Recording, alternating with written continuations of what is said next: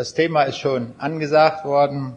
Möglichkeiten und Grenzen naturwissenschaftlicher und biblischer Erkenntnis. Ich möchte den Vortrag zweiteilen. Einmal möchte ich über naturwissenschaftliche Dinge sprechen und dann über biblische Dinge und in beiden Fällen von Möglichkeiten und Grenzen sprechen. Wenn wir uns die Ergebnisse der Naturwissenschaft ansehen heutzutage, dann können wir sagen, wir sind alle Nutznießer davon. Es wurde schon gesagt, wir leben in einem Zeitalter, wo viele Maschinen im Einsatz sind. In der Medizin haben wir große Fortschritte erreicht und diese Fortschritte sind alles, sind alles Ergebnisse der Naturwissenschaft. Auch in der Physik und überhaupt all das, was wir an Technik einsetzen, ist zunächst einmal naturwissenschaftliches Forschungsergebnis, das dann umgesetzt wurde in Technik. Und so war es möglich, dass wir zum Mond geflogen sind, dass das alles heute so denkbar ist, dass wir mit dem Auto hier ganz selbstverständlich hergekommen sind. Auch das beruht auf Technik, auf Physik, die zuvor in Experimenten nun alle im Detail erforscht worden sind. Aber wenn wir über Naturwissenschaft nachdenken und überhaupt über Wissenschaften, dann müssen wir auch über die Grenzen reden. Es wird oft so der Eindruck vermittelt, es ist nur eine Frage der Zeit, dann werden wir alles wissen, dann werden wir auch alles rauskriegen. Es hängt nur ab von den Forschungsmitteln, die wir einsetzen, dann wird das möglich sein. Und dazu möchte ich zunächst einmal einige Dinge nennen. Der international bekannte polnische Wissenschaftsphilosoph Stanislaw Lem sagte einmal, wir stehen vor immer neuen Abgründen des Nichtwissens. Also ein sehr scharfes Zitat. Und es gibt in der Wissenschaft ein Gesetz, das stammt von einem Mann namens Fleck. Und darum heißt das Gesetz das Gesetz von Fleck. Und das lautet wie folgt.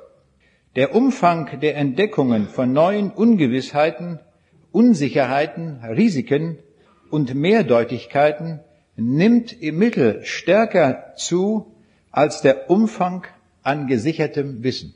Also je mehr wir forschen, umso mehr entdecken wir Unsicherheiten in unserem Wissen, immer mehr Risiken entdecken wir. Und das steht in keinem Verhältnis zu dem, was wir eigentlich wirklich an Neuem gefunden haben. Es ist immer gut, wenn man solche Sätze hört, die jemand so ausspricht, nachzuprüfen am Buch der Wahrheit, ob es stimmt. Und das Buch der Wahrheit ist die Bibel. Und dann kann man immer parallel hineinschauen, ob so etwas auch die Bibel sagt. Und siehe da, genau das sagt uns auch die Bibel. So lesen wir zum Beispiel im Buch Prediger, Kapitel 8, 16 bis 17, etwas über unser Forschen. Da heißt es, da ich mein Sinnen darauf richtete, Weisheit kennenzulernen und danach suchte, die Tätigkeiten zu durchschauen, die auf Erden betrieben werden, da sah ich, alles ist Gottes Werk. Doch der Mensch ist nicht imstande, die Vorgänge zu ergründen, die sich abspielen unter der Sonne. Wie viel der Mensch sich auch mit Forschen abmüht, er wird es nicht ergründen. Und selbst der Weise, der meint es zu kennen, vermag es nicht zu ergründen. Hier sehen wir, Gott hat also seiner Schöpfung, in seiner Schöpfung es so angelegt, dass wir seine Schöpfung unmöglich vollständig ergründen können. Wir kommen immer wieder an Grenzen. Und das lesen wir an manchen anderen Stellen der Bibel immer wieder neu, damit uns das bewusst wird. In Prediger 11, Vers 5 heißt es, gleich wie du nicht weißt den Weg des Windes und die Gebeine im Mutterleib, wie sie bereitet werden, also kannst du auch Gottes Werk nicht wissen, das er überall tut. Hier zeigt uns Gott eines der größten Wunder überhaupt, wie ein Mensch im Mutterleibe entsteht. Das ist faszinierend, wie das vor sich geht, informationsgesteuert. Das fängt ganz klein an und dann auf einmal ist da ein fertiger Mensch.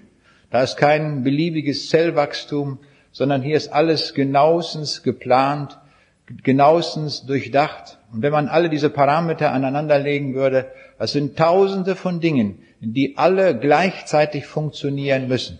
Sonst würde so ein Prozess überhaupt nicht vor sich gehen können. Und Gott sagt uns hier, das werdet ihr niemals ergründen können, wie das wirklich funktioniert. Und wenn wir das so sehen, dann ist das gut, dass uns Gott das auch mitteilt, Das macht uns demütig und bewahrt uns vor Überheblichkeit. In Jesaja 55 lesen wir weiterhin ein sehr zentrales Wort dazu. Gott sagt von seinen Gedanken Folgendes. Denn meine Gedanken sind nicht eure Gedanken und eure Wege sind nicht meine Wege, spricht der Herr, sondern so viel der Himmel höher ist denn die Erde, so sind auch meine Wege höher denn eure Wege und meine Gedanken denn eure Gedanken. Das sollten wir uns auch immer wieder vor Augen führen, dass all unser Denken begrenzt ist. Nicht nur das naturwissenschaftliche Denken, sondern auch, das werden wir nachher im zweiten Teil sehen, auch unser biblisches Denken ist sehr starken Grenzen ausgesetzt. Beschäftigen wir uns zunächst einmal mit der Frage der Wissenschaft. Was ist eigentlich der Grund dafür, dass wir Wissenschaft treiben? Man kann es kurz sagen, weil wir auf der Suche sind nach Wahrheit. Wir wollen wissen, wie sich die Wirklichkeit verhält. Wie geschieht nun diese Wahrheitssuche? Man kann gleich sagen, es gibt keinen geraden Weg, keinen Königsweg zur Wahrheit, sondern sehr, sehr viele mühsame Fußwege, um dorthin zu kommen. Es ist ein ständiges Versuchen, das wir so sagen können, ein Versuchen und Irren. Und man muss Folgendes tun, dass man möglichst viele der Irrtümer beseitigt. So gelangen wir an die Wahrheit heran. Man kann es so sagen, je mehr Irrtümer wir beseitigen können, desto besser ist die Chance dafür, dass nachher die Wahrheit übrig bleibt. So sieht das aus. Einige grundlegende Bemerkungen zu unserer Erkenntnis möchte ich machen. In der Wissenschaft läuft vieles so, dass wir von unserer Intuition abhängen, welche Gedanken wir haben, um etwas zu erforschen, um da ranzukommen. Und da spielen dann oft Überzeugungen und Meinungen eine große Rolle. Und vieles, was publiziert wird, ist lediglich die Meinung oder die Auffassung eines Autors. Aber es ist nicht gesichertes Wissen. Und manchmal tritt jemand mit einer großen Autorität auf und behauptet etwas. Und auch eine Autorität ist kein Garant dafür, dass das, was er sagt, die Wahrheit ist. Das sollten wir auch wissen. Hinzu kommt noch, dass wir all das, was wir erkannt haben, mit Hilfe unserer Sprache formulieren. Und unsere Sprache ist auch nicht immer eindeutig. Sie ist Fehldeutungen ausgesetzt. Fehlschlüsse können mit unserer Sprache gemacht werden. Es gibt Missverständnisse und viele solche Dinge, die einfach in der Ungenauigkeit der Sprache begründet liegen. Darum verwenden wir in vielen Fällen die Sprache der Mathematik, die etwas präziser ist, die viel klarer ist in der Ausdrucksweise und auch eindeutiger ist. Wir können generell feststellen, Menschen, egal wer, wer wir sind, wir sind fehlbar selbst die gescheitesten, die aufgeklärtesten und auch die scharfsinnigsten, sie sind alle fehlbar. Wir alle sind fehlbar. Wie erkennen wir falsche Dinge, die wir in der Wissenschaft sozusagen meinen herausgefunden zu haben? Und wie finden wir heraus, dass es falsch war? Eine Möglichkeit ist es, wenn wir etwas formuliert haben, dass wir feststellen, es handelt sich um ein Paradox. Das kann eigentlich nicht sein. Also unsere Gedanken lassen das schon nicht zu. Ich will das mal in einem Beispiel erörtern, was das bedeutet. Prüfen Sie einmal genau diesen Satz, den ich jetzt formuliere. Stellen wir uns vor, da gibt es einen Barbier, den Barbier von Sevilla, und der wirbt draußen mit einem großen Plakat. Und da hat er Folgendes draufgeschrieben. Dieser Mann rasiert alle. Und nur die Männer seiner Stadt, die sich nicht selbst rasieren. Jetzt taucht eine Frage auf. Rasiert er sich nun selbst auch oder nicht? Das ist nicht zu entscheiden.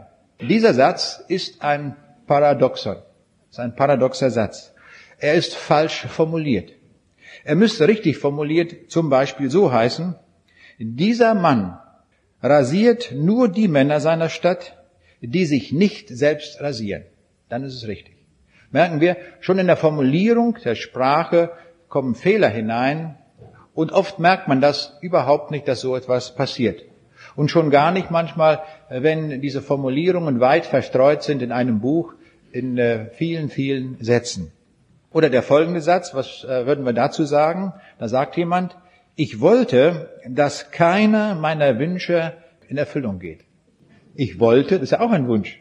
Ich wollte, dass keiner meiner Wünsche in Erfüllung geht. Ja, will er es nun oder will er nicht? Wir merken schon, das ist auch ein Paradoxon.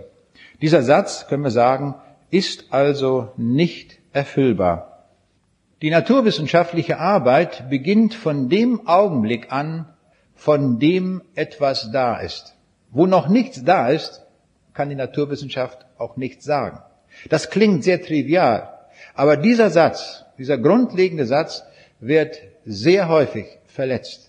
Und alles Gerede von einer Evolution beruht auf diesem Satz, dass man gerade nicht davon ausgeht. Die Bibel aber sagt es uns ganz klar, dass zunächst nichts da war und dann auf einmal war etwas da. Und von dem Augenblick, wo es da war, dann können wir forschen. Vorher nicht.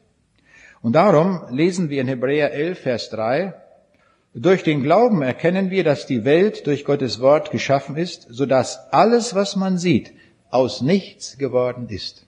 Also ganz eindeutig, es war vorher nichts da, gar nichts, null. Und dann hat Gott geschaffen und dann war es da. Und als es fertig war, da hat Gott gesagt, nun macht euch das alles untertan, erforscht das und das ist jetzt euch zur Verwaltung gegeben, das ist euch jetzt anvertraut. Jetzt also erst beginnt die Naturwissenschaft. Die Schöpfung, von der die Bibel spricht, ist sozusagen der Übergang vom Nichtsein zum Sein. Das ist Schöpfung. Diese Phase der Schöpfung, wo das geschieht, wo nichts da ist und dann nachher am Ende alles da ist, das ist der Prozess der Schöpfung, von dem die Bibel spricht, dass Gott das in sechs Tagen gemacht hat. Innerhalb dieser sechs Tage greift die Naturwissenschaft mit ihren Möglichkeiten überhaupt nicht. Null. Wir können absolut nichts dazu sagen, wie das geschehen ist. Da verwendet Gott eine Methode, die uns völlig unbekannt ist, die wir überhaupt nicht nachvollziehen können. Da ist Gott, der einfach nur spricht. Es wird und es ward. Ja, das, das probieren wir mal. Sagen wir mal, es wird und es ward. Was passiert? Gar nichts. Das können wir nicht. Das kann kein Physiker. Ein Physiker, den können wir ein ganzes Leben lang einstellen und der soll immerzu nur sagen, es und es ward und es wird nichts dabei rumkommen. Wir haben diese Fähigkeit nicht. Diese Fähigkeit hat nur der Schöpfer und er hat diese Fähigkeit eingesetzt zur Erschaffung der Welt. Und darum können wir überhaupt nicht sagen zu dem Prozess der Schöpfung, wie das wohl gewesen ist, um das noch eventuell mit naturwissenschaftlichen Mitteln zu erklären. Alle naturwissenschaftlichen Versuche, die Schöpfung zu erklären, laufen fehl. Es ist unmöglich. Darum ist auch der andere Gedanke, der das ohne Gott versucht, nämlich die Evolution, ein unmöglicher Gedankenprozess. Der ist naturwissenschaftlich überhaupt nicht erlaubt. Das kann gar nicht funktionieren. Das müssen wir von vornherein schon ausschließen als einen falschen Gedankengang. In der Wissenschaft können wir falsche Ideen durch Falsifikation, wie wir das nennen, widerlegen. Wir können nichts, was wir erkannt haben, beweisen. Aber wir können falsche Ideen durch ein Gegenbeispiel widerlegen. Das funktioniert. Ich habe versucht, mit Hilfe von Informationssätzen zu widerlegen, dass diese Schöpfung einen Urheber braucht, dass also das System der Evolution überhaupt nicht funktionieren kann. Da gibt es Sätze, die sagen, dass jede Information einen Urheber braucht. Das sind feststehende Sätze. Solche Sätze sind in der Lage, eine falsche Idee zu widerlegen. Und wir sehen auch, dass inzwischen mancherlei Leute, die die Evolution vertreten haben, immer mehr Abstand nehmen, wenn sie ehrlich sind, zu dem, was sie einst einmal gesagt haben. Dass in Amerika der bekannte amerikanische Professor für Biochemie an der University of California, Stanley Miller, vielen ist das bekannt aus den Schulbüchern, wo überall steht, dass dort ein 23-jähriger Student versucht hat, im Labor den Ursprung des Lebens im Experiment nachzuzeigen. Dieser Mann, hochinteressant, wurde jetzt 40 Jahre später von einem Reporter aufgesucht. Und der Reporter, ein Wissenschaftsreporter, fragte ihn, sagen Sie mal, wie ist das eigentlich mit dem, was Sie damals im Experiment gemacht haben? Was ist dann heute von zu halten? Und das wird dann so beschrieben. Er füllte einige Liter Methan, Ammoniak und Wasserstoff und etwas Wasser in einem luftdicht abgeschlossenen Glasapparat. Ein Funkenentladungsgerät verpasste den Gasen simulierte Blitze, während eine Heizschlange das Wasser an Brodeln hielt. Als Miller die zähe rötliche Masse analysierte, die nach einigen Tagen entstanden war, fand er einen hohen Gehalt an Aminosäuren darin. Dieser Befund, so glauben bis heute noch viele, würde darauf hinweisen, dass das Leben aus dem entstanden sei, was der britische Chemiker Haldane als Ursuppe bezeichnete. Als Miller nun 40 Jahre nach diesem Experiment befragt wurde, sagte er nur Folgendes. Die Lösung des Rätsels vom Ursprung des Lebens habe sich als schwerwiegender erwiesen, als irgendein anderer sich das habe je vorstellen können. Keiner der gegenwärtigen Hypothesen über den Ursprung des Lebens vermag zu überzeugen. Er bezeichnet sie als Unsinn beziehungsweise als chemische Kopfgeburten. Das ist der Mann, der in jedem Schulbuch drin steht und wo die Autoren schreiben, dass diese Leute, dieser Miller erklärt hat, wie der Ursprung des Lebens ist. Miller selbst ist dennoch, man kann es nicht begreifen, aber er ist es, er ist dennoch Anhänger der Evolutionslehre und ein scharfer Gegner gegen die Leute, die an Schöpfung glauben, die er als Kreationisten bezeichnet. Und er sagte Folgendes, wenn ich Kreationist wäre, würde ich die Evolution nicht wegen der Fossilfunde angreifen, sondern ich würde mich konzentrieren auf den Ursprung des Lebens. Denn hier ist die allerschwächste Stelle im Gebäude der Evolution. Hier können wir überhaupt nichts sagen. Das sagt der Mann, auf den sich viele Menschen weltweit heute darauf berufen, dass er offenbar etwas sagen kann zum Ursprung des Lebens. Beweise gibt es in den Naturwissenschaften überhaupt nicht müssen wir einmal ganz deutlich feststellen. Beweise gibt es nur in der Mathematik. Warum sind Beweise in der Mathematik möglich? Einstein hat es mal so ausgedrückt, weil die Mathematik nichts mit der Wirklichkeit zu tun hat. Darum kann man dort, weil es ein reines Gedankengebäude ist, ein reines Gedankenkonzept, kann man mit Hilfe von Axiomen und so weiter dann auch Beweise formulieren. Aber sie sind sozusagen losgelöst von der Wirklichkeit. Aber dennoch ist die Mathematik ein sehr, sehr wichtiges Werkzeug zum Betreiben von Wissenschaft. Die Mathematik hat immer wieder Revolutionen erlebt. Eine der größten Revolutionen hat die Mathematik erlebt, als man die Null erfunden hatte. Man hat also früher gearbeitet ohne Null. Und das ist ein großes Problem. Dann kommt man nicht weit. Und dann gab es eine weitere Revolution. Das war im vorigen Jahrhundert, als der österreichische Mathematiker Gödel einen sehr interessanten Beweis aufgestellt hat. Zuvor glaubte man, weil man in der Mathematik so großartig Beweise anstellen kann, dass es möglich ist, alle Fragestellungen, die in der Mathematik auftreten, mit Hilfe von Beweisen beweisen zu können. Nun kam Gödel her und er stellte einen mathematischen Beweis auf mit folgendem Ergebnis. Er sagte, es ist unmöglich, alle wahren Sätze zu beweisen. Also es ist unmöglich, alle wahren Sätze in der Mathematik zu beweisen. Er sagt also, es gibt Sätze in der Mathematik, die sind zwar wahr, sie sind richtig, aber niemand kann sie beweisen. Sie sind dennoch unbeweisbar. Das war eine Revolution in der Mathematik, dass man doch nicht alles beweisen kann. Wir können jetzt die Schlussfolgerung ziehen, wenn schon in der Mathematik, wo das ein reines Gedankengebäude ist, nicht alles beweisbar ist, wie viel mehr sind wir in den anderen Wissenschaften von der Wahrheit entfernt oder sie sogar beweisen zu wollen. Darum ist es so gut, wenn wir sehr vorsichtig umgehen mit einem Begriff, der so häufig heute verwendet wird in allen möglichen Zeitschriften, wo da steht, es ist wissenschaftlich bewiesen, das. So fangen viele Aufsätze an. Und das ist wissenschaftlich grundlegend falsch, so zu reden. Das können wir gar nicht sagen. In den Realwissenschaften ist das gar nicht möglich. In den Wissenschaften müssen wir verschiedene Dinge unterscheiden, wie wir an Lösungen herankommen. Ich möchte drei Fälle unterscheiden. Erster Fall. Es gibt Fragestellungen, die sind zumindest potenziell lösbar. Das heißt, man muss sehr viel Aufwand treiben, sehr viel Zeit einsetzen und so weiter. Und dann ist das vom Prinzip her möglich. Ob man es tut, ist eine andere Frage. Aber sie sind mindestens, so nennen wir das, potenziell lösbar.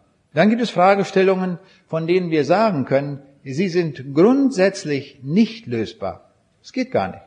Was immer wir auch tun, es sind einfach unlösbare Fragestellungen. Und dann gibt es Fragestellungen, von denen wir nicht sagen können, ob sie lösbar sind oder nicht. Es ist für uns im Augenblick nicht entscheidbar, ob wir jemals eine Lösung zu dieser Fragestellung finden werden oder nicht. Dazu einmal so einige Beispiele. Zunächst einmal zu dem ersten Fall, dass also Fragestellungen prinzipiell gelöst werden können. Aber aus verschiedenen Gründen werden sie nicht gelöst. Der Astrophysiker und Wissenschaftshistoriker Martin Harvard hat das einmal wie folgt beschrieben, dass also eine bestimmte Fragestellung einfach nachher nicht mehr von Interesse ist. Er sagt das so. Die Geschichte der meisten Entdeckungsbemühungen folgt einem gemeinsamen Muster. Ob wir nun die Entdeckung von Insektenarten betrachten, die Erforschung der Ozeane nach Kontinenten oder Inseln oder die Suche nach Erdölvorkommen im Boden. Anfangs wird eine wachsende Anzahl von Forschern von dem neuen Gebiet angezogen und die Entdeckungsrate wächst steil an. Neue Ideen und neue Instrumente werden bei der Suche angewandt. Und das Tempo der Entdeckungen nimmt zu. Bald jedoch nimmt die Zahl der noch zu machenden Entdeckungen ab und trotz der hohen Effizienz der inzwischen entwickelten Methoden sinkt die Häufigkeit von Entdeckungen. Die Suche nähert sich einem Ende. Gelegentlich wird man auf eine zuvor übersehene Erscheinung stoßen oder einer ausnehmend seltenen Spezies begegnen, doch die Entdeckungshäufigkeit beginnt rasch abzusinken und verliert sich schließlich in einem Rinnsal. Das Interesse lässt nach, die Forscher kehren dem Gebiet den Rücken und die Aktivität kommt praktisch zum Erliegen. Das ist manchmal schade, es gibt manchmal interessante Fragestellungen, aber ist so recht keiner mehr damit beschäftigt, das noch weiter zu betreiben und das rauszufinden. Dann zu diesem Punkt, dass man prinzipiell das herauskriegen kann, aber im Augenblick zu teuer ist, zu aufwendig ist, weil die vorhandenen Mittel nicht ausreichen. Solche Beispiele haben wir in der Wissenschaft immer wieder. Denken wir zum Beispiel an das Hubble-Teleskop, das vor einigen Jahren installiert worden ist. Und das ist ein riesiger Fortschritt, wenn man das einmal vergleicht mit einem Feldstecher und mit einem Feldstecher in den Abendhimmel schaut oder mit einem Hubble-Teleskop. Das ist ein riesiger Unterschied. Das heißt, wenn wir verbesserte Mittel einsetzen, dann können wir auch zu mehr Erkenntnissen gelangen. Auch die Erfindung des Mikroskops erlaubte, dass wir bestimmte Mikroorganismen als Erreger schrecklicher Volksseuchen erkennen konnten. Also Mittel, die wir einsetzen, geben uns dann auch die Möglichkeit, andere Dinge zu erkennen, die wir vorher nicht gewusst haben. Eine andere, ein anderen Punkt, ein anderes Beispiel ist, dass wir die Voraussetzungen, unter denen wir einen Vorgang betrachten, dass diese Voraussetzungen falsch sind und darum im Augenblick nicht zu dem richtigen Ergebnis finden. Auch dazu möchte ich einmal ein Beispiel nennen, und zwar eine sehr wichtige Frage, über die sehr viel heute in der Wissenschaft nachgedacht wird, ist die Frage, was ist eigentlich unser Bewusstsein? Wir Menschen haben alle ein Bewusstsein. Das heißt, wir haben ein Ich-Bewusstsein, wir wissen, wer wir sind, was wir denken, was wir tun, wir haben dieses Empfinden. Und wir können mit Sicherheit sagen, ein Computer hat so etwas nicht, eine Ameise sicherlich auch nicht, oder wenn, dann ganz, ganz eingeschränkt im Vergleich zu Menschen, das wissen wir nicht ganz genau. Und äh, so möchte ich einmal ein sehr langes Zitat uns nennen, dass diese Frage des Bewusstseins uns einmal jetzt, ich möchte sagen, ins Bewusstsein rückt. In einer Zeitschrift stand, mit der Erforschung des Bewusstseins stößt die Wissenschaft an ihre Grenzen. ist das Gehirn des Menschen mit seinem Gewirr von Milliarden Nervenzellen fähig, sich selbst zu erkennen? Eine Frage zunächst mal, die hier gestellt wird.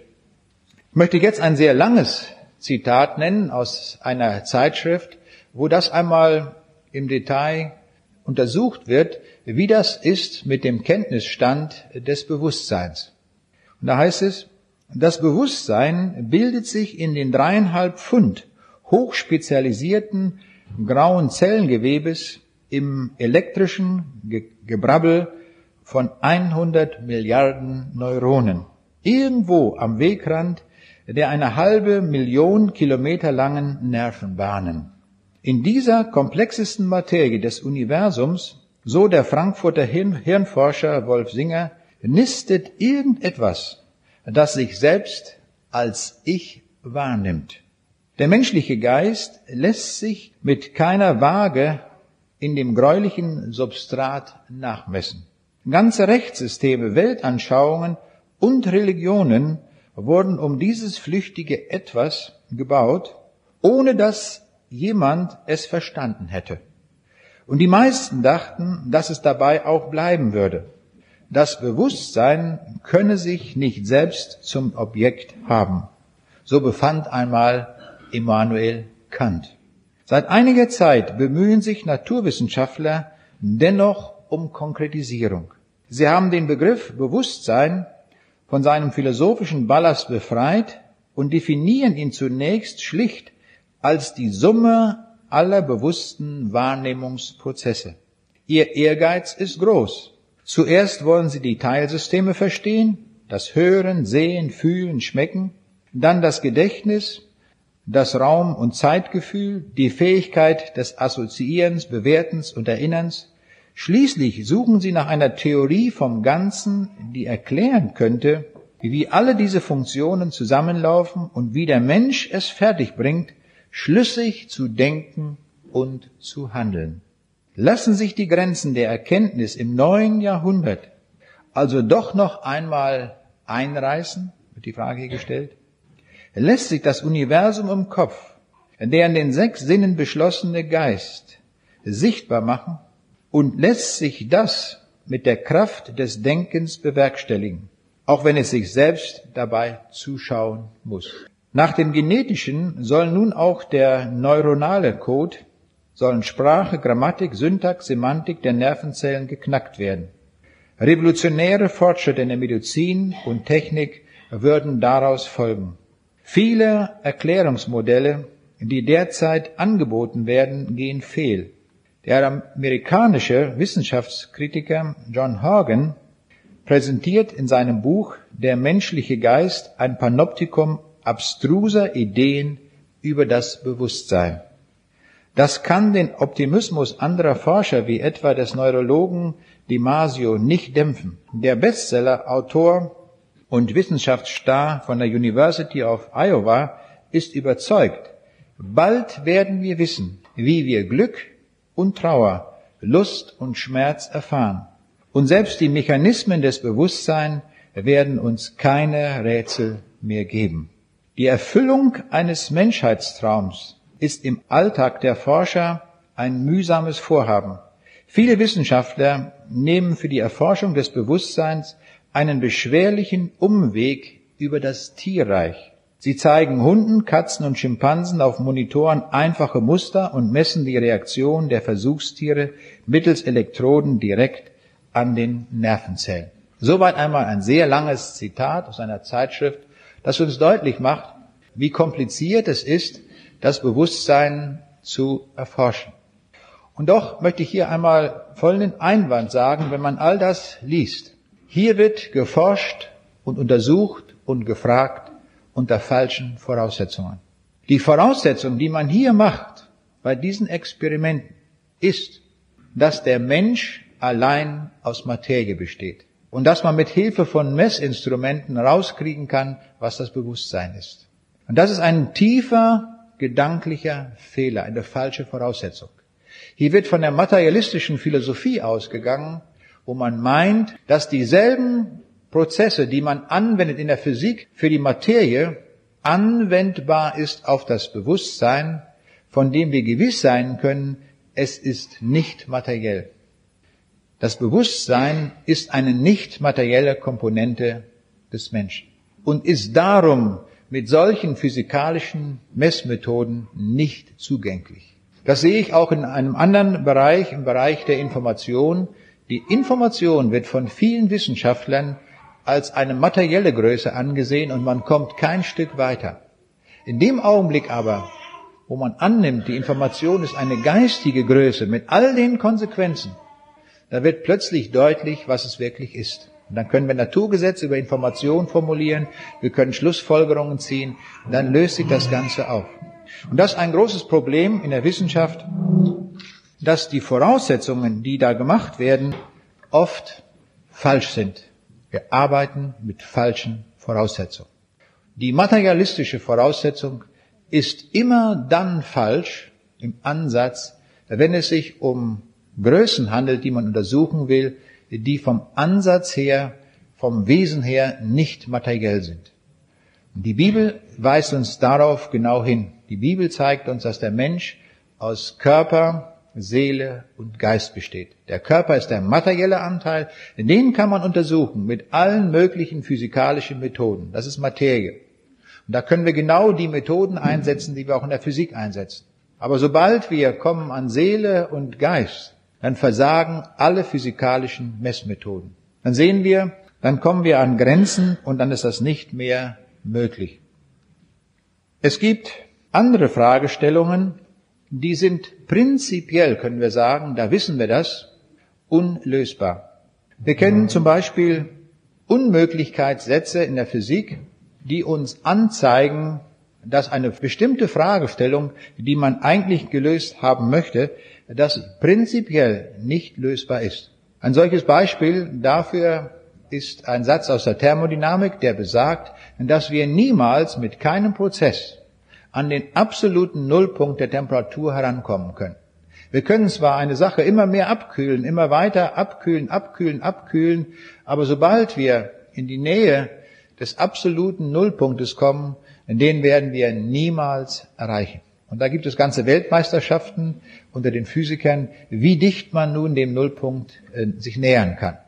Aber das ist ein bekannter Satz, ein Satz, der es anzeigt, ganz erreicht werden kann er nie, weil Sätze der Physik das einfach so sagen. Es gibt andere Dinge, von denen wir auch jetzt schon ohne weiteres sagen können, dass wir das niemals erforschen können. Zum Beispiel das Erdinnere. Niemand wird mit einem U-Boot dorthin kommen können. Wir wissen, dass der Erdkern äh, flüssig ist. Und selbst wenn man ein Stahlgefährt nehmen würde, das würde irgendwann dort auch schmelzen. Es wäre also unmöglich. Und so können wir sagen, einfach aufgrund der Gegebenheiten, der Randbedingungen wird es unmöglich sein, dorthin zu kommen und dort vor Ort messen zu können. Das, was wir tun können, ist, dass wir einfach durch Schlussfolgerungen bestimmte Ergebnisse da nennen können. Ebenso wird es unmöglich sein, eine Reise zu irgendwelchen Sternen zu unternehmen, weil sie viel zu weit entfernt sind. Und selbst wenn wir schnelle Raumschiffe hätten, wäre es nicht möglich, innerhalb eines Menschenlebens dorthin zu kommen. Und wenn wir alle Antriebe hätten, alles, was überhaupt nur denkbar ist, auch von daher ergeben sich Unmöglichkeiten, die einfach physikalisch so gegeben sind.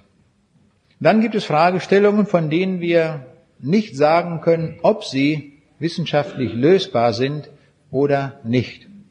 Sie haben gehört von dem internationalen Genom Project, wo man die Buchstabenfolge des menschlichen Genoms nun äh, kartiert hat. Man kennt also all die Buchstaben im Genom und wenn man die Artikel liest, dann äh, ist dort eine große Euphorie zu finden, wenn man das nun noch ganz genau lesen kann und das weiß, dann wird man die und die Krankheiten beherrschen können, man wird das Leben verlängern können und viele, viele Dinge werden da einfach so äh, in den Raum gestellt. Man muss aber dazu sagen, dass wir im Augenblick so gut wie gar nichts wissen, wenn wir die Buchstaben kennen. Ich will es mal so ausdrücken, es wäre ungefähr so, als wenn wir eine Bibel hätten in irgendeiner beliebigen Indianersprache, von der wir nicht ein einziges Wort kennen, und wenn das ohne Punkt und Komma noch geschrieben wäre und nur die Buchstabenfolge so hätten, wir könnten diese Bibel überhaupt nicht lesen. Es wäre überhaupt nicht für uns möglich.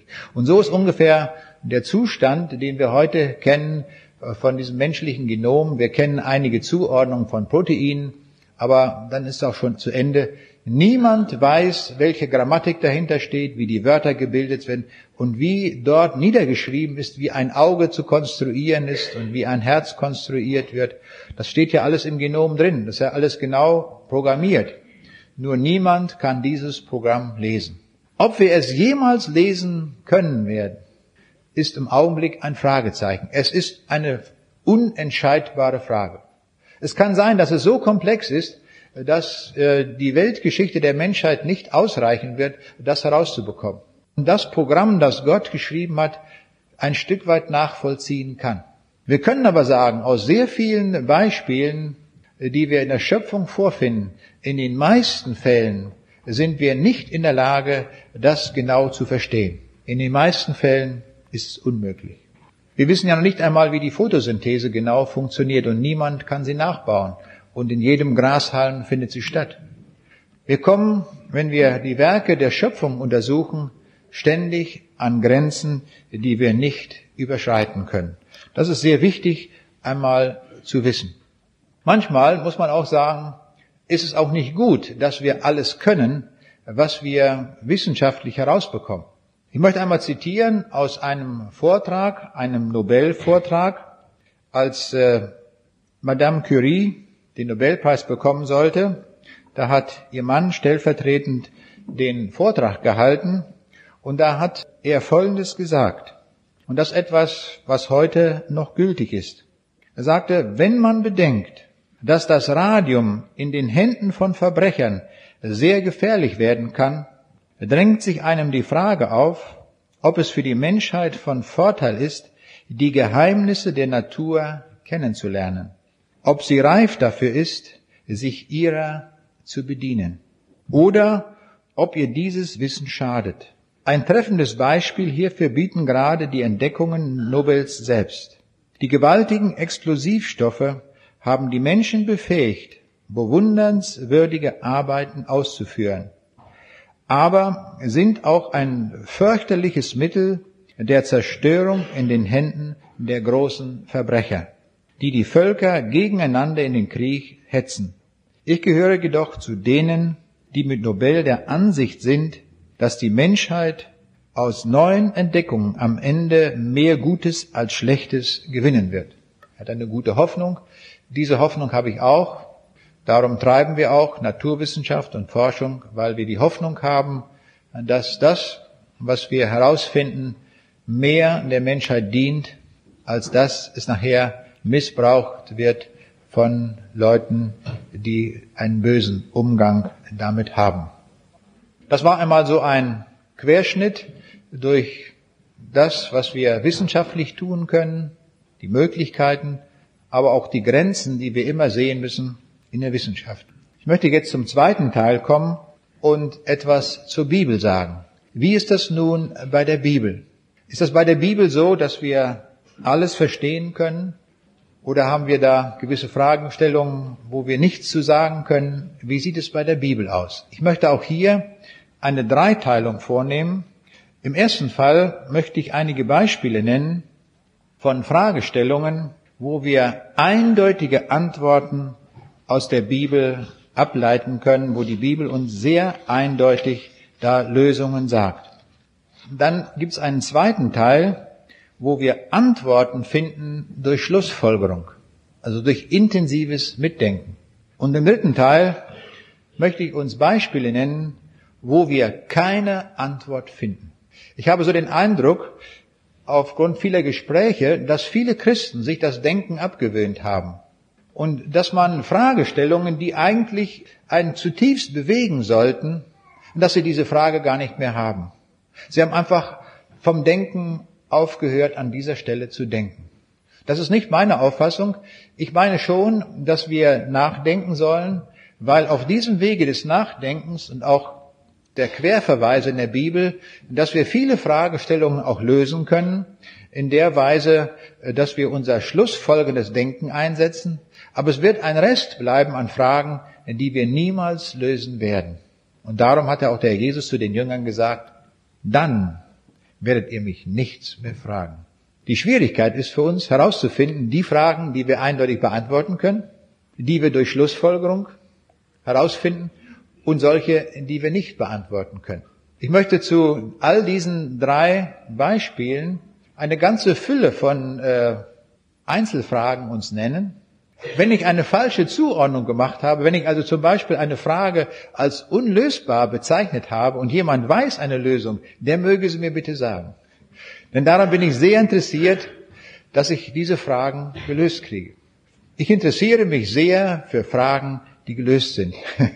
Also da bin ich jetzt schon dankbar, wenn mir jemand da weiterhilft. Ich möchte zunächst einmal auf solche Fragestellungen kommen, die eindeutig sind, wo wir ganz klar sagen können, das ist so und auch kein bisschen anders. Da haben wir ganz klare Aussagen in der Bibel darin. Das sind natürlich sehr oft Fragen, von denen viele Zeitgenossen uns sagen, ja, das kann man gar nicht wissen. Und da muss man sagen, nein, stimmt nicht. Die Bibel sagt es so klar, dass wir es ganz genau wissen. So haben manche Leute mir schon gesagt, man kann hier während der Erdenzeit überhaupt nicht wissen, ob man in den Himmel kommt. Das ist natürlich eine sehr tragische Sache, wenn das jemand nicht weiß. Das finde ich schlimm. Wenn er einfach so durchs Leben geht und endet im Tode und weiß nicht, wohin geht, der hat die wichtigste Frage nicht geklärt. Und die Bibel beantwortet uns diese Frage sehr, sehr klar und sehr, sehr eindeutig. Der Jesus hat gesagt, niemand kommt zum Vater denn durch mich. Aber durch ihn ja. Wer zu mir kommt, der hat ewiges Leben. Ist das kompliziert? Ist das so schwer? Das ist doch so leicht zu begreifen. Der Jesus sagt, jeder, der zu mir kommt, den werde ich nicht hinausstoßen. Den nehme ich an. Und den bringe ich zum Vater. Den bringe ich zum Himmel. So einfach ist das. So einfach und so gewiss können wir sein, wenn wir die Botschaft der Bibel ernst nehmen, dass wir in den Himmel kommen. Und das können wir auch jedem sagen, der so sagt, ja, ich weiß nicht so recht. Ja, Moment, das musst du wissen. Das ist wichtig. Lies mal nach, Johannes 14, Vers 6, da steht's.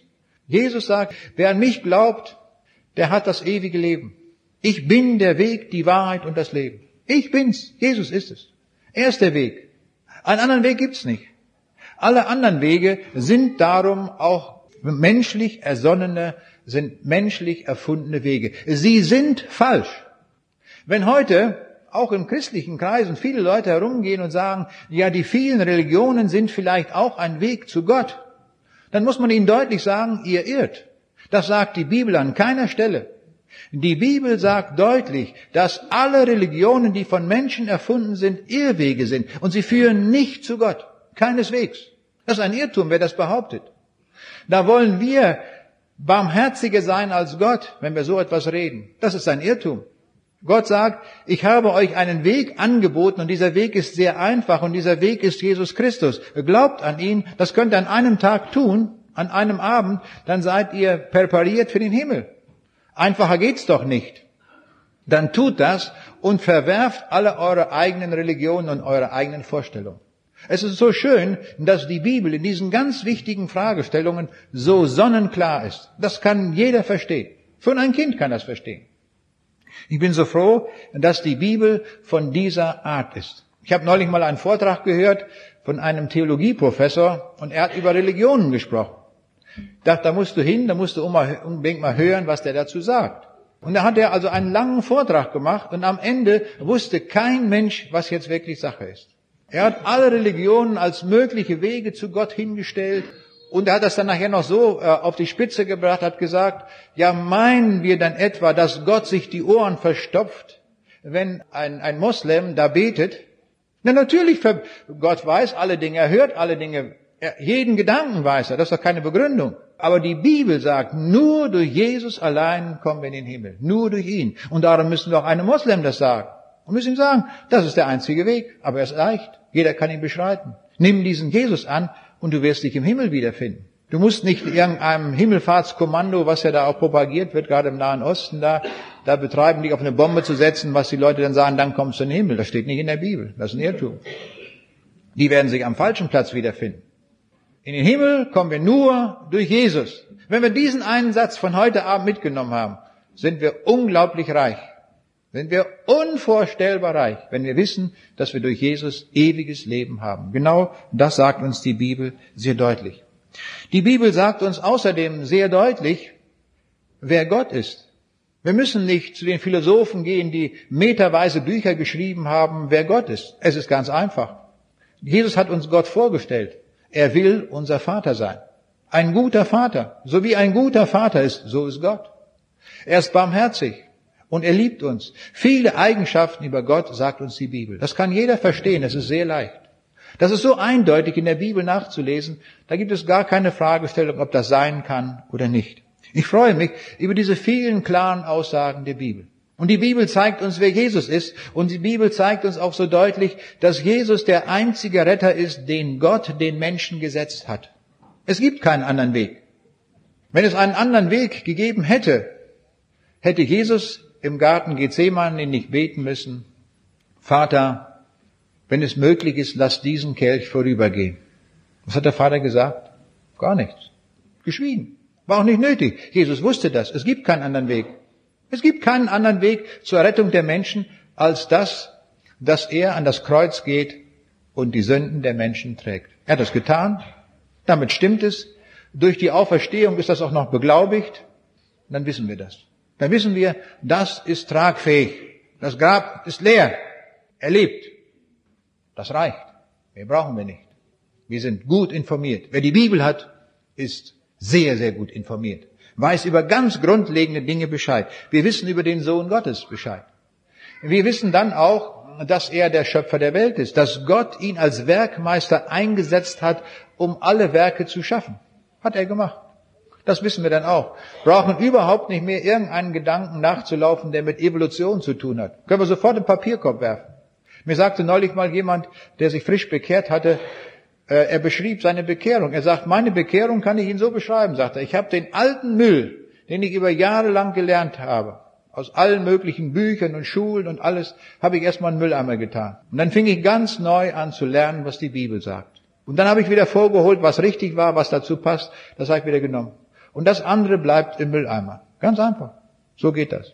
Jetzt verstehe ich immer mehr, warum der Jesus sagt, ihr seid schon rein, so sagt er zu den Jüngern, um des Wortes willen, das ich euch gesagt habe. Das Wort reinigt. Wir müssen so ernst nehmen. Die Bibel sagt uns auch sehr deutlich, warum die Welt so ist, wie sie ist. Es sind tausende von Büchern geschrieben über die Theodizee-Frage. Warum gibt es das Leid in der Welt? Warum gibt es Kriege? Warum gibt es Hass? Warum gibt es all die tausend Probleme? Die Bibel beschreibt das auf den ersten Seiten der Bibel. Es gab ein Ereignis in dieser Welt. Es war der Sündenfall. Und durch die Sünde kam der Tod in die Welt. Und da kam all das Elend. Da kam auch die Krankheit hinein. Und auch der Tod. Wir müssen uns nicht wundern, wenn wir sterben müssen. Das ist eine Folge der Sünde. Das sagt uns auch die Bibel. Das heißt, wir verstehen, wenn wir die Bibel haben, verstehen wir diese Welt. Es wird uns alles klar weil diese ganz grundlegenden Dinge uns erklärt werden. Wir haben in der Bibel das Zeugnis der Auferstehung, wir haben das Zeugnis der Wiederkunft Jesu, dass er wiederkommen wird. Das ist ein sehr wichtiges Ereignis. Ich staune, dass so selten darüber gepredigt wird. Das müsste ein zentrales Ereignis sein der christlichen Botschaft. Denn viele Menschen, wenn wir uns in den Gemeinden umsehen, sind in mancherlei Nöten. Sie sind in viel Not. Überall ist Not, sind krank, Sie haben Probleme in allen möglichen Phasen des Lebens. Und welch ein Trost wäre es, wenn man sagen würde, mag alles sein, ist alles richtig, aber es kommt ein großer Tag, der Jesus wird wiederkommen, der wird das alles beenden. Und das alles ist nur zeitlich. Und dann kommt das Ewige. Das wird vollkommen sein. Das müsste viel, viel mehr und deutlicher gesagt werden. Denn das ist das, was die Bibel uns auch so mitteilt. Wir haben das biblische Zeugnis von der Schöpfung dass Gott durch den Herrn Jesus in sechs Tagen alles gemacht hat. So sind wir gut informiert. Und wir tun gut daran, das wirklich alles zu glauben, was er uns gelehrt hat in seinem Wort. Ich möchte uns ermutigen, dass wir wirklich allem glauben, was in der Bibel steht. So sagt es Paulus. Ich glaube allem, was geschrieben steht. Und der Jesus betet in Johannes 17, Vers 17, dein Wort ist die Wahrheit.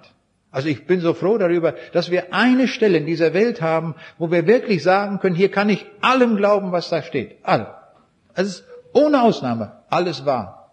Und trägt die Unterschrift des lebendigen Gottes. Großartig. Dass ich so ein Buch habe, wir sehen also ein sehr, sehr kostbares, ein sehr wertvolles Buch. Dann gibt's eine Reihe von Fragen, die uns Mühe machen, wenn wir die Bibel lesen. Ich will mal äh, so eine Frage nennen. Da schrieb mir neulich jemand einen Brief und er sagte so, wie passen Gottes Allwissenheit und unser freier Wille zusammen? Wie geht das? Da steht, einerseits haben wir einen freien Willen, aber Gott weiß alle Dinge. Wir lesen in der Bibel von Prophetien, die tausend Jahre im Voraus und mehr gesagt werden, was sich da ereignen wird. Und Gott weiß das also alles. Alle Dinge sind da. Und dann lesen wir in der Bibel so ein Wort, was wir nicht begreifen können. Das ist das Wort Erwählung.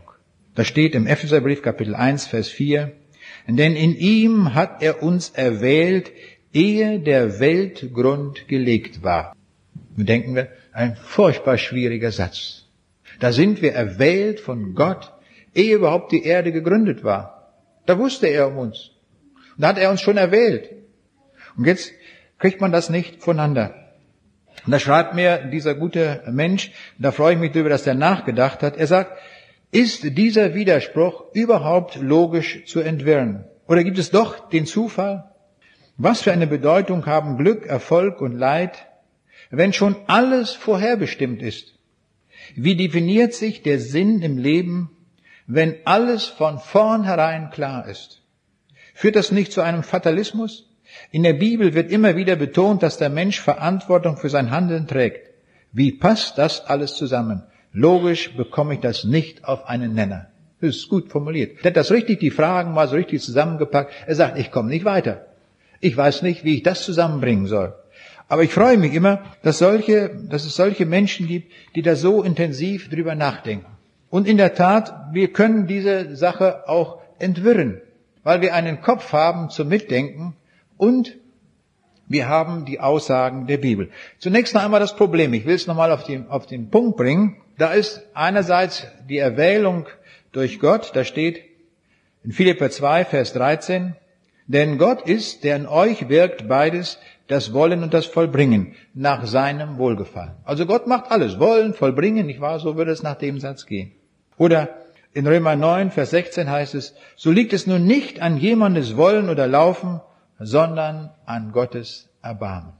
Ja, aber dann steht woanders, Philipper 2, Vers 12, das ist gerade ein Vers vorher, bevor das andere steht, was ich eben gelesen habe, schaffet, dass ihr selig werdet, mit Furcht und Zittern. Ja, was denn nun? Macht's nun Gott? Oder muss ich jetzt schaffen, dass ich selig werde? Wie kriegen wir das nun voneinander? Oder der Jesus, vor den Toren Jerusalems, da lesen wir Matthäus 23, Vers 37, da sagt er, wie oft habe ich deine Kinder versammeln wollen, wie eine Henne ihre Küken versammelt, unter ihre Flügel, und ihr habt nicht gewollt. Ihr habt nicht gewollt. Das ist es. Hier plötzlich sehen wir, hier hängt alles vom Willen ab. Ihr habt nicht gewollt. Das ist eure Tragik. Ja? Wie kriegen wir das voneinander? Das ist eine gute, gute Fragestellung, eine gute Übung auch im Denken an der Bibel. Nicht gleich aufgeben, mitdenken, das ist ganz wichtig. Wir können zwei Dinge festhalten. Erstens, Gott ist allwissend. Das heißt, er weiß wirklich alles. Er ist also, ich jetzt verwende ich ein Wort aus der Mathematik, das hier richtig angebracht, er ist unendlich intelligent. Und er hat Information über alles. Ohne Ausnahme. Alles. Er weiß, was ich in meiner rechten Tasche hier habe. Er weiß alles. Er weiß, was ich in meinem Kopf habe. Er weiß von jedem Atom im gesamten Weltall alles Bescheid. Er weiß alle Dinge. Nichts ist ihm verborgen. Gar nichts. Überhaupt nichts. Ich war jetzt in Neuseeland gewesen, dann habe ich das da auch immer erzählt, habe ich gesagt den Leuten, nicht wahr, ihr habt den Mont Cook, Sommer wie Winter ist der mit Schnee bedeckt und ich sage, und Gott weiß um jede einzelne Schneeflocke, wie sie liegt, wie sie aussieht. Jeder hat eine andere Form, jede ist anders. Er weiß es. Es ist nichts, was er nicht weiß. Aber nicht nur von heute, er weiß es von allen Zeiten, was gestern war, was vor tausend Jahren war, was in Zukunft ist. Die gesamte Zeitachse, ja die ganze Ewigkeit drüber hinweg er weiß alles. Warum? Weil er selbst Jetzt muss ich diesen Begriff verwenden, weil das Wort allwissend, das geht uns schon so leicht unter. Mir geht das auch mal so ergangen. Wenn wir es aber ersetzen durch unendlich, dann wird es klarer. Wir müssen den Begriff, habe ich den Eindruck, unendlich viel mehr auch für die Bibel verwenden. Denn das ist genau das, was die Bibel uns ja sagt. Dann wird das schon klarer. Also er weiß und kennt alle Dinge. Und dann weiß er auch, bevor er überhaupt diese Welt geschaffen hat, wie viele Menschen es jemals auf dieser Erde geben wird. Und er weiß, wie die Menschen aus ihrem freien Willen sich entscheiden. Er weiß genau, ob wir heute Morgen äh, zum Brötchen, äh, welche Marmelade wir verwendet haben, die gelbe oder die grüne oder die blaue, ich weiß nicht, was da alles noch sonst gibt. Ja, Das weiß er. Das hat er gewusst vor, vor Grundlegung der Welt, weil er alle Informationen hat. Und doch ich selbst habe die Entscheidung, dass ich sage, nee, die grüne Marmelade mag ich nicht, ich mag nur die gelbe. Das entscheide ich ganz locker, ganz frei. Und da hat mich niemand dran gehindert, das zu tun. Auch wenn meine Frau sagt, nee, nimm lieber die grüne, die blaue oder sonst was, dann sage ich, nein, ich mag aber die gelbe. Dann kann ich das frei tun. Ja, ich bin völlig frei in meiner Handhabung und Gott weiß ganz genau, wie meine Entscheidung ausgehen wird. Das müssen wir zusammenkriegen und das kriegen wir nur zusammen, indem wir von Gott unendlich denken. In der Mathematik war es ein riesiger Sprung, als man anfing, den Begriff unendlich einzuführen.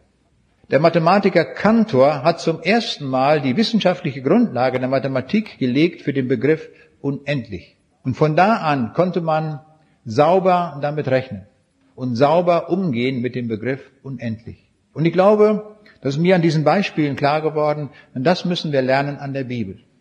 Wenn Gott unendlich ist, ist das ja keine Frage, dann weiß er ja alles. Dann weiß er alles hundertprozentig im Vor. Er weiß, er wusste vor Grundlegung der Welt jedes einzelne Wort, was ich in diesem Vortrag gebrauchen werde. Kann man uns das vorstellen? Und trotzdem formuliere ich hier frei.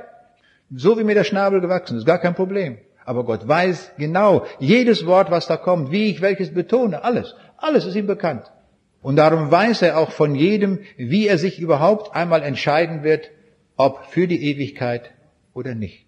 Da aber Gott derjenige ist, der die Ewigkeit bereitet hat und alles dafür getan hat, ist es natürlich seine Barmherzigkeit, die uns ruft und die es uns gewährt, in den Himmel zu kommen. Dadurch wird das klar. Wo liegt also unser Denkfehler, dass wir uns mit der Frage der Erwählung so schwer tun? Weil wir von Gott endlich denken. Das ist der Grund. Wir denken endlich, dann kommen wir zum falschen Ergebnis. Aber Gott selbst ist unendlich. Und dann löst sich das Ganze auf. Wir haben sicher schon mal die Fangfrage gehört, ich habe sie jedenfalls schon mehrfach gehört. Kann Gott einen Stein schaffen, der so schwer ist, dass er ihn selbst nicht mehr heben kann? nicht? Dann denken die Leute, diese ganz klugen Leute, da kann man also jemanden aufs Glatteis führen, einen, der da glaubt. Da hat man ihn ganz schnell gefangen denn nämlich, wenn Gott diesen Stein nicht schaffen kann, der so schwer ist, dann ist er nicht allmächtig. Wenn er aber einen so riesigen Stein gemacht hat, der so groß ist, dass er ihn nachher schon selber nicht mehr heben kann, ist er auch nicht allmächtig. Also jetzt haben wir ihn gepackt. Was ist der Denkfehler hier in diesem Satz? Der Denkfehler liegt darin, dass hier auch von einer Endlichkeit ausgegangen wird. Im Endlichen stimmt das. Wenn ich nur will's mal jetzt umrechnen, einfach mal so sagen, wenn ich zehn Gramm schaffen kann, aber nur neun Gramm heben kann, dann gilt das im, im Endlichen schon. Dann kann ich die zehn Gramm nicht heben. Ja, ganz einfach. Aber wenn ich unendlich wäre, dann wäre es kein Problem. Da Gott aber unendlich ist und alle Macht hat, ist durch die Unendlichkeit das gar keine Frage. Das ist ein falscher Denkansatz. Hier wird von Gott endlich gedacht und darum ist es falsch. Der Ansatz ist falsch. Der Denkansatz bei dieser Frage ist einfach verkehrt. Eine andere Frage, die auch mir oft gestellt worden ist, ist die, wer hat Gott geschaffen? Ja, wer hat, wo kommt denn Gott eigentlich her? Muss auch irgendwo herkommen. Wir kommen doch alle irgendwo her. Ja, wir können alle ansagen, ja, aus dem Elternhaus, da kommen wir her. Diese Uhr hat auch jemand hergestellt. Alles, was wir sehen in dieser Welt, hat einen Anfang. Wir können so sagen, folgenden Satz formulieren, und der Satz gilt im Endlichen. Was endlich ist, hat auch immer einen Anfang. Und alles, was einen Anfang hat, braucht auch einen Urheber. Ja? Diese Uhr ist endlich, darum braucht sie einen Urheber. Sie ist endlich. Und alles, was endlich ist, braucht einen Urheber. Auch diese Erde ist endlich, darum braucht sie einen Urheber. Auch das riesige Universum ist endlich und braucht darum einen Urheber. Braucht einen Anfang und einen Urheber. Jetzt haben wir festgestellt, Gott selbst ist unendlich, darum braucht er auch keinen Urheber. Gar nicht nötig. Er selbst ist unendlich und gleichzeitig auch ewig. Darum braucht er schon definitionsgemäß überhaupt keinen Urheber. Wir merken, das sind falsche Fragestellungen, die uns äh, Leute stellen, die eine Fangfrage stellen wollen, aber sie werden unter falschen Voraussetzungen gestellt.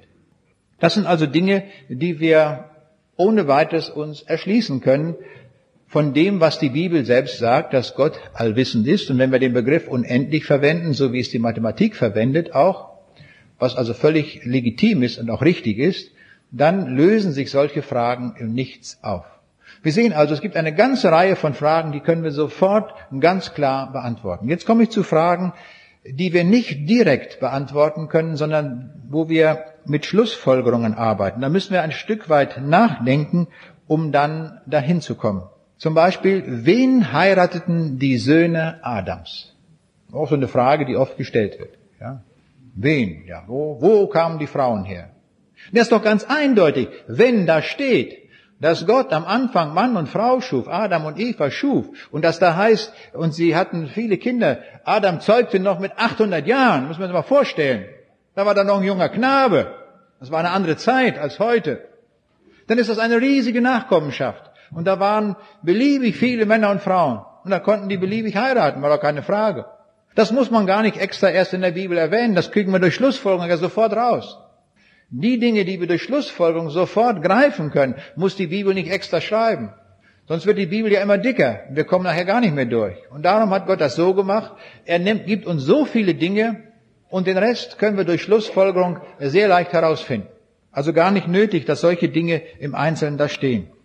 Dann wird äh, mir die Frage gestellt, wie ist das eigentlich mit dem Klonen? Das ist ja nun ein Wort, das kommt in der Bibel gar nicht vor. Darf man klonen? Ja, das können wir aus der Bibel durch Schlussfolgerung leicht erschließen. Zunächst mal stellen wir fest, dass Gott das selber tut. Eineige Zwillinge sind Klone.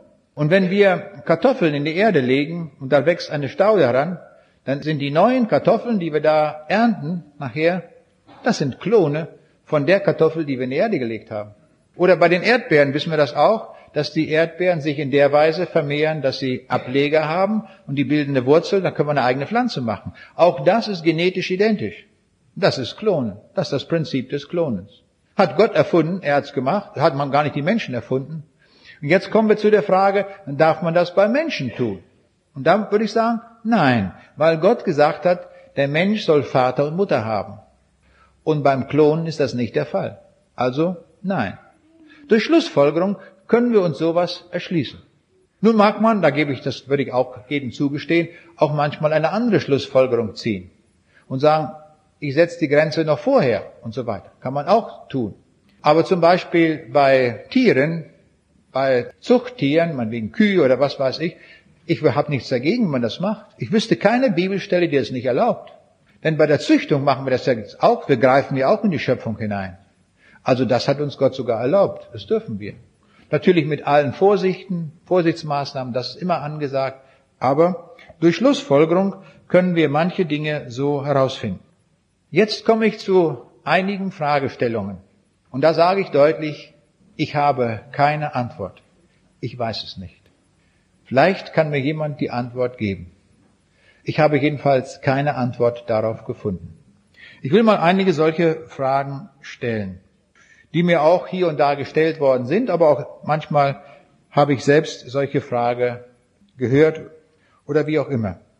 Warum hat Gott zwei Bäume in den Garten Eden gepflanzt, die zur Sünde und zum Tod führen können, wenn man davon isst? Warum? Warum macht Gott das? Warum macht er nicht einen Zaun darum und sagt, dass da keiner rankommt an diesen Baum? Er lässt das frei. So würden wir Menschen urteilen. Wir Menschen würden sagen, wenn da ein Kind ist, das da eine Treppe runterfallen kann, dann machen wir ein Geländer vor oder sowas. Gott tut das nicht.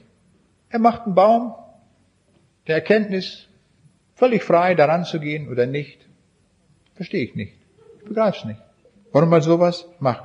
Ich habe Teillösungen, dass es so sein kann, dass Gott uns den freien Willen gibt und sagt, ich will jetzt sehen, ob meine Leute gehorsam sind. Aber da kommt gleich die nächste Frage. Wie ist das dann?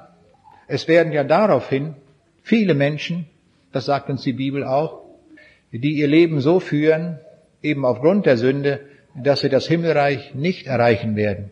So sagte mir neulich jemand, es sind ja Millionen, die in die Hölle gehen. Millionen. Das hat auch Gott auch gewusst. Natürlich hat er das gewusst. Warum lässt er das zu? Warum macht er das? das sind Fragen.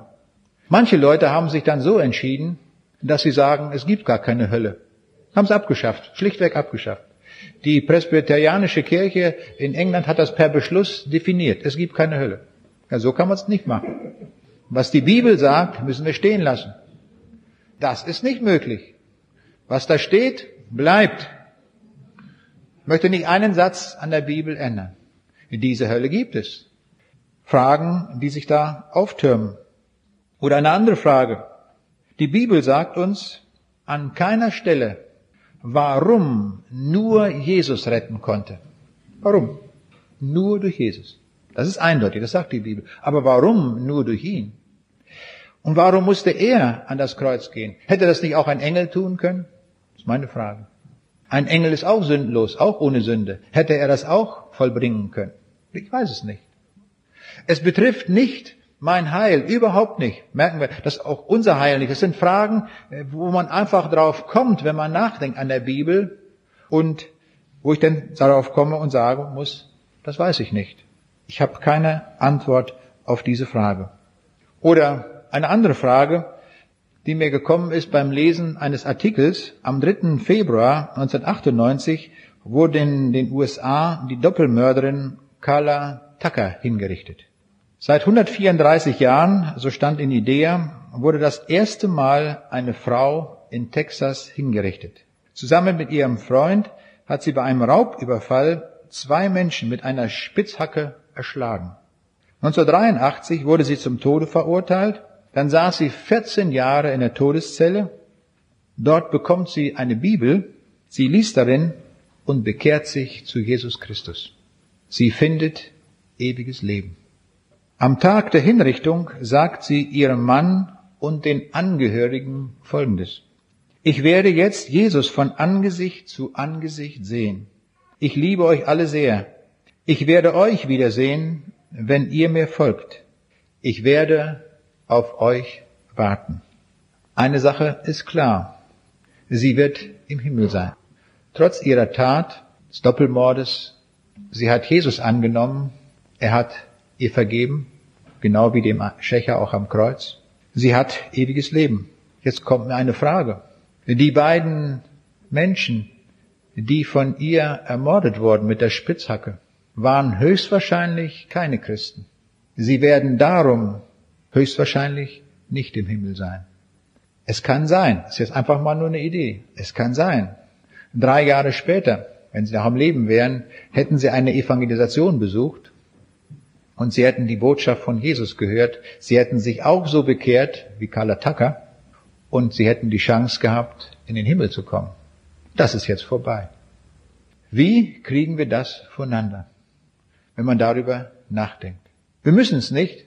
Ich will das nur als Beispiele nennen, wo wir nicht weiterkommen. Gott weiß alle Dinge. Wir wissen auch, dass er sehr gerecht urteilen wird. Es wird unterm Strich niemand sagen, das war aber ungerecht. Das wird niemand sagen. Das dürfen wir auch wissen. Gott ist wirklich gerecht. Und jetzt noch zwei Fragen, die ich uns so als Bonbon noch nennen möchte, wo ich einfach nicht klarkomme. In Offenbarung 7, Vers 9 steht, Danach sah ich und siehe eine große Schar, welche niemand zählen konnte, aus allen Nationen und Stämmen und Völkern und Sprachen, vor dem Thron Gottes stehend und vor dem Lamm angetan mit weißen Kleidern und Palmen in ihren Händen. Hier ist die Rede von Menschen, die vor dem Thron Gottes stehen werden. Hier steht ausdrücklich, dass das Menschen sind, denn sie kommen aus allen möglichen Stämmen und Völkern und Nationen. Sie waren also hier auf der Erde. Und hier steht, welche niemand zählen konnte. Das verstehe ich nicht. Warum? Heute leben etwa sechs Milliarden Menschen auf der Erde und wenn man alles addiert, was vorher gewesen ist, bekommen wir eine endliche Zahl. Und wenn es 20 Milliarden gewesen sind, alles zusammen, auch 30, spielt keine Rolle, wie wir auch rechnen. Es ist eine zählbare Zahl. Warum sagt die Bibel, es ist eine unzählbare Zahl? Ich weiß es nicht. Ist auch nicht wichtig für uns, ja? Aber ich will das einfach mal nur deutlich machen. Es gibt solche Fragestellungen, wo wir keine Antwort finden. Und abschließend noch eine zweite Frage, die mir gekommen ist beim Lesen der Bibel. In Johannes, in Lukas 7, Vers 28 ist geschrieben von Johannes dem Täufer. Und da heißt es, sagt Jesus, ich sage euch, dass unter denen, die von einer Frau geboren sind, keiner größer ist als Johannes. Der aber der Kleinste ist im Reich Gottes, der ist größer als er. Warum? Warum ist dieser Mann, der ein großer Zeuge Gottes war, der Jesus vorausging, in den Weg bereitet hat, warum ist der der Kleinste im Reich Gottes? Warum? Ich habe das mal irgendwo gesagt, diese Frage, kam hinterher jemand zu mir und hat mir eine Lösung gesagt. Aber es ist kein, ich kann sie noch nicht ganz akzeptieren. Aber es mindestens, ich freue mich immer, dass dann nachgedacht wird darüber.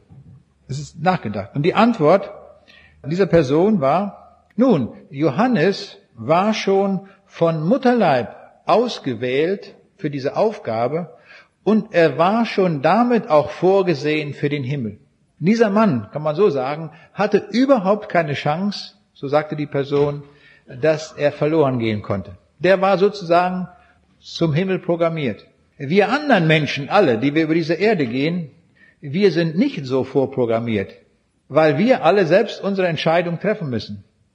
Entscheiden wir uns für Jesus oder nicht? Wenn wir es tun, werden wir den Himmel sehen. Tun wir es nicht, sind wir verloren.